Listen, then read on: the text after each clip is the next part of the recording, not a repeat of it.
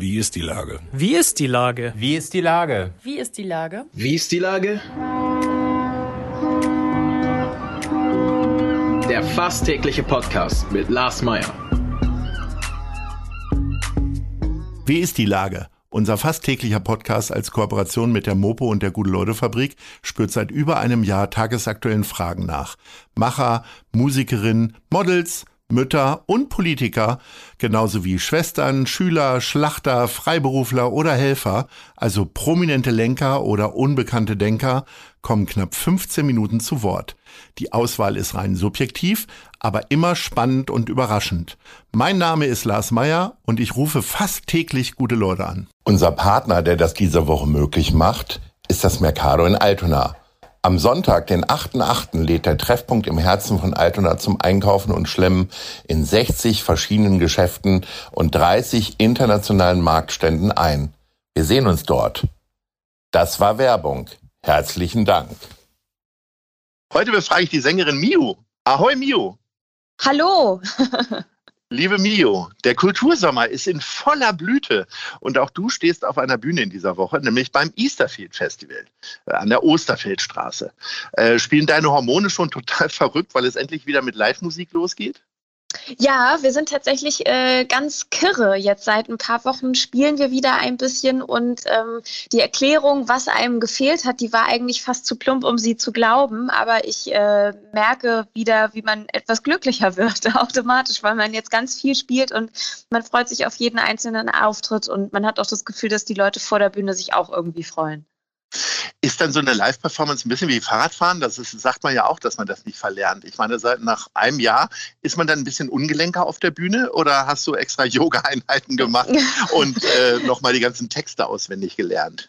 Äh, ich würde sagen, komplett verlernt tut man es nicht, aber man, äh, also wie mit Fahrrädern, mit so Stützrädern eiert man erstmal so ein bisschen rum und man muss wieder reinkommen. Also das, ähm, was man an Übung braucht, um wirklich auf einer Bühne zu stehen und auch mit einer Band zu interagieren, das kann man nur ganz bedingt wirklich bei sich im Wohnzimmer so ein bisschen herstellen. Dafür braucht man einfach das Live-Spielen, auch weil da so die letzten x Prozent irgendwie noch so kommen. Aber dadurch, dass wir auch so ein paar Streaming-Konzerte gespielt haben und uns auch echt so ein paar Probezeiten genommen haben, sind wir nicht so komplett ins kalte Wasser gesprungen, sondern kamen so ein bisschen vorsichtig rein und jetzt sind wir wieder voll da, würde ich sagen. Also uns äh, geht's richtig gut, es macht total Spaß und wir sind fit. Ich bin ja am Wochenende auch schon beim Easterfield Festival gewesen und äh, hatte den Eindruck, nicht nur wegen des Regens, äh, das äh, Publikum muss auch erstmal wieder so richtig lernen, in Ekstase zu verfallen. Äh, alle sind da noch so ein bisschen mit Handbremse unterwegs. Also ich zugegebenermaßen auch. Äh, wie, wie ist denn mhm. deine Sicht aufs äh, Nach-Corona-Publikum? Ich glaube, es herrscht auch noch ganz viel Unsicherheit, was man denn darf oder was nicht. Also weil alle Leute schauen sich auch etwas noch betreten um, wenn sie sich vielleicht zu viel bewegen und die wissen nicht, ob die tanzen dürfen oder ob man jetzt laut mitsingen darf oder nicht. Und das ist noch so ein Unsicherheitsfaktor und einige Leute fühlen sich auch noch nicht so richtig wohl und mit Abständen kommt vielleicht auch nicht so eine, so eine Massenstimmung auf, wie man sie von Konzerten von früher kennt. Aber ich habe das Gefühl, dass die Leute eigentlich alle richtig Lust auf Konzerte haben. Und wir haben zum Beispiel letzte Woche in Unna gespielt und da saßen die Leute eigentlich auch auf hässlichen weißen Plastikgartenstühlen. Aber ich habe das Gefühl, die konnten sich eigentlich alle gar nicht halten und die waren laut wie ein Fußballstadion. Die waren total super. Also ich habe das Gefühl, wir kriegen gerade ganz viel vom Publikum zurück, auch wenn es an einigen Stellen noch eher zögerlich ist und vielleicht auch manche Leute erst sich wieder daran gewöhnen müssen, dass sie wieder auf Konzerte gehen. Ja, äh, das Easterfield Festival zeichnet sich ja dadurch aus, dass da nicht nur hervorragende Live-Musik unter anderem von dir kommt, sondern dass auch Filme gezeigt werden, äh, Ausstellungsstücke gezeigt werden und äh, Malerei. Welche Kultursparte liegt dir denn sonst so am nächsten? Also gehst du lieber ins Kino oder lieber ins Museum? Ich glaube, ich gehe öfter ins Kino, was aber nicht heißt, dass ich nicht auch gerne ins Museum gehe. Das mache ich halt, wenn, nur einfach viel, viel seltener. Und ich muss gestehen, ich finde Kunst super. Ich habe aber überhaupt keine Ahnung davon. Ich verstehe nichts davon. Also ich stehe dann davor und kann sagen, was ich gut finde was ich schön und ansprechend finde. Aber verstehen tue ich es nicht. Ähm, aber ich würde schon sagen, dass ich ein Filmfan bin, in breiterem Mainstream, glaube ich. Also ich bin kein Cineast und Experte, aber ich bin auf jeden Fall auch ein Filmfan und äh, genau, freue mich über beides sehr. Also ich finde auch die Mischung total toll und bin gespannt, was mich da noch so erwartet, neben dem Selbstmusik machen. Kannst du dich denn äh, an deinen letzten Film erinnern oder warst du tatsächlich sogar schon jetzt in den letzten sechs Wochen? Im Kino? Nee, ich war jetzt noch nicht wieder im Kino, weil wir jetzt auch gerade dann doch viel spielen. Und ich glaube, der letzte Film, den ich im Kino geguckt habe, war letztes Jahr Tenet. Ah, okay. oh, oh, gleich richtig anspruchsvoll. Ja. Wahnsinn. da Sag muss man an, richtig mitdenken. apropos anspruchsvoll, tolle Brücke von mir selbst gelegt äh, in Richtung deiner Single, The Reminder. Ja. Genau. Äh, damit hast du ja wirklich tolle Schlagzeilen gemacht und äh, wirklich einen tollen Akzent gesetzt. Äh, wie geht es dir denn jetzt so mit dem Lied? Also und erklär vielleicht noch mal genau, worum es geht.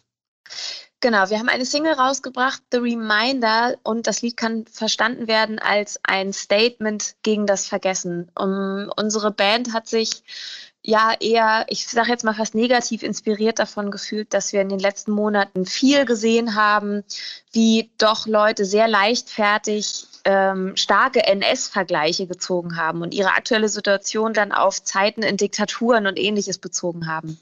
Und das finden wir nicht richtig und wollten auch ein Zeichen dagegen setzen, auch weil wir nicht Geschichte relativieren lassen wollen.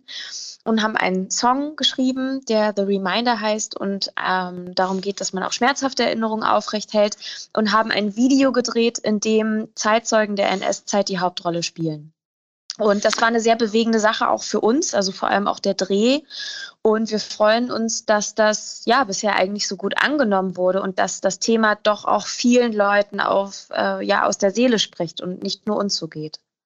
Gab es für dich denn ein Schlüsselerlebnis oder war das dann tatsächlich so die, äh, die Gesamttendenz in den letzten Wochen und Monaten? Und wie kommt man dann auf den Text letztendlich? Also ähm, es gab ein Schlüsselerlebnis und zwar hat ein äh, geschätzter Fotojournalist aus Berlin, den wir kennen, der heißt Lutz Jäkel, der begleitet seit anderthalb Jahren äh, Hygiene- und Corona-Demos und fotografiert da auch die Protagonisten und der hat ein Bild gepostet von einem Mann, der ein Anne-Frank-Shirt anhatte, dann die Biografie der Geschwister Scholl in der Hand, ein ungeimpft Judenstern und eine Maske, wo dann auch irgendwie ein in Nazi-Optik stilisiertes Coronavirus drauf war. Und das war in dem Moment einfach so zu viel, ähm, dass dann das Lied im Prinzip aus uns herausgeflossen ist. Und der Text geht halt darum, weil wir uns wirklich aktiv gefragt haben, okay, wenn wir das so daneben finden, wie geht es dann jemandem, der so eine Zeit wirklich miterlebt hat und der vielleicht jetzt auch weiß, seine Zeit läuft irgendwann ab und er kann irgendwann die Leute nicht mehr darauf aufmerksam machen, wie wichtig das ist, Geschichte lebendig zu halten. Ein wirklich tolles Video. Hierbei jetzt meine Empfehlung, äh, dass die Leute jetzt mal bei den üblichen äh, Videovertriebern mal reingucken. Da ist ja nicht nur YouTube zu nennen, sondern auch Vimeo und so weiter. Ähm, ist es denn so, dass du diesen Weg einfach weitergehen willst? Also tatsächlich inhaltsstarke Songs oder gibt es auch wieder Leichtigkeit? Also es gibt bei uns grundsätzlich auch Leichtigkeit. Also wir haben viele leicht zugängliche, poppige Songs, ähm, die auch ein bisschen was fürs Herz sind.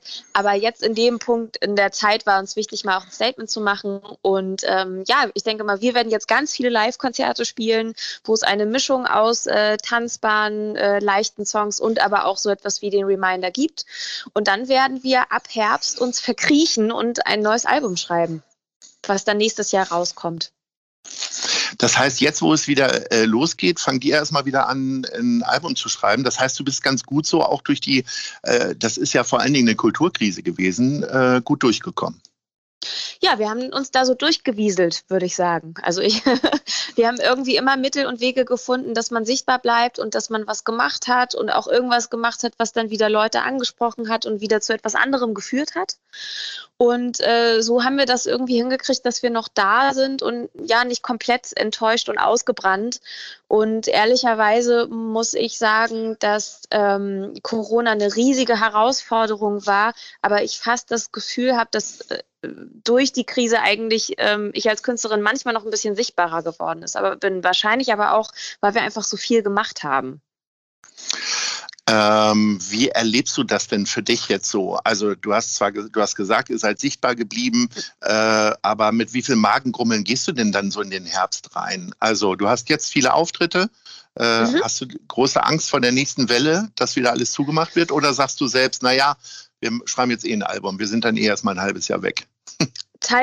teils, teils. Also ich mache mir Sorgen darum, wie lange die nächste Welle geht. Also ich glaube, es hat ja auch immer alles äh, so eine Grenze und ich glaube, sechs Monate dann zu sagen, okay, man ist wieder komplett weggeschlossen, nichts geht und eventuell auch Fördermittel ähm, gehen dann einfach aus. Das ist halt eine Kombination, die macht mir schon Sorge. Gleichzeitig habe ich mittlerweile aber auch so viel Selbstvertrauen, dass ich das Gefühl habe, dass mein Team und ich das irgendwie hinkriegen. Also, dass wir irgendwie uns was einfallen lassen, dass wir durch die Monate kommen und halt eben gleichzeitig auch sagen, okay, wir brauchen jetzt auch ein bisschen Ruhe, um dann halt auch in Ruhe ein Album zu schreiben. Ähm, das heißt, es, äh, ich gehe so mit gemischten Gefühlen rein. Ich würde sagen, bis Dezember wird das dann halt alles entspannt, aber dann halt für die Zeit Januar bis März nächsten Jahres habe ich vielleicht ein bisschen Zähne knirschen und frage mich, was passieren wird. Es gibt ja viele äh, Möglichkeiten Unterstützung. Unter anderem äh, ist äh, Hochbahn und HVV haben ja dieses wunderbare mhm. Kulturticket initiiert. Fährst du jetzt doppelt und dreifach lieber Bahn jetzt gerade? Ja, immer. Diese Aktion? Natürlich. Also ich finde sowieso, dass die HVV eigentlich auch immer ein sehr sympathisches Marketing hat. Und umso sympathischer finde ich, dass sie äh, jetzt auch noch die Kultur unterstützen möchte. Das finde ich toll. Oh, das ist ja, das ist ja ein, ein, toller Satz, den werden die sehr gerne hören, nehme ich mal an. ähm, wir haben ja unsere Top 3 äh, Rubrik immer zum Ende eines jeden Gespräches. Und äh, ich habe mir überlegt, naja, also äh, als Künstlerin konnte man sich, ist jetzt eine schräge Brücke, aber konnte man sich vielleicht, oder viele Künstler erzählen das ja immer, dass sie sich am Anfang ihrer Karriere immer nur Suppen leisten konnten. Entsprechend bin ich mal davon ausgegangen, dass du äh, auch ein großer Suppenfan bist. Ich bin es im Übrigen auch. Und äh, deswegen würde ich gerne von dir wissen, wo gibt es denn die tollsten Suppen? Hast du Platz drei denn jetzt für dich schon parat?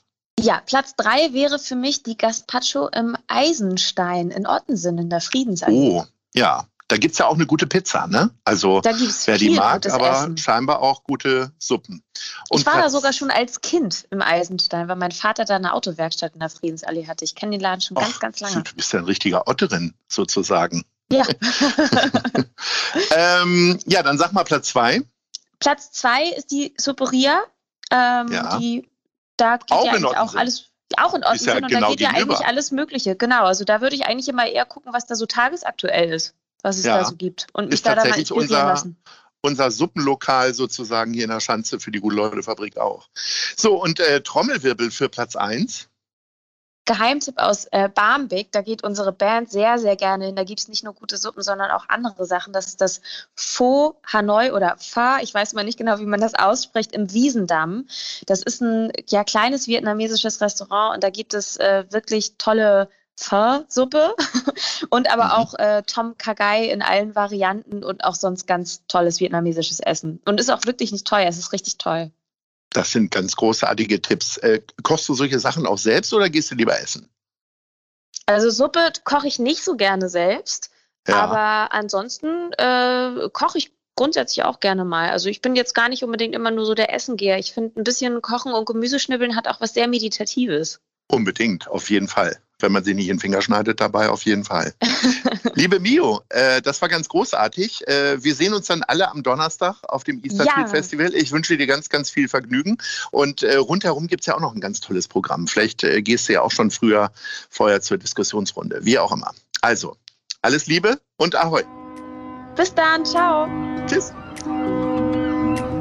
Dieser Podcast ist eine Produktion der Gute-Leute-Fabrik und der Hamburger Morgenpost.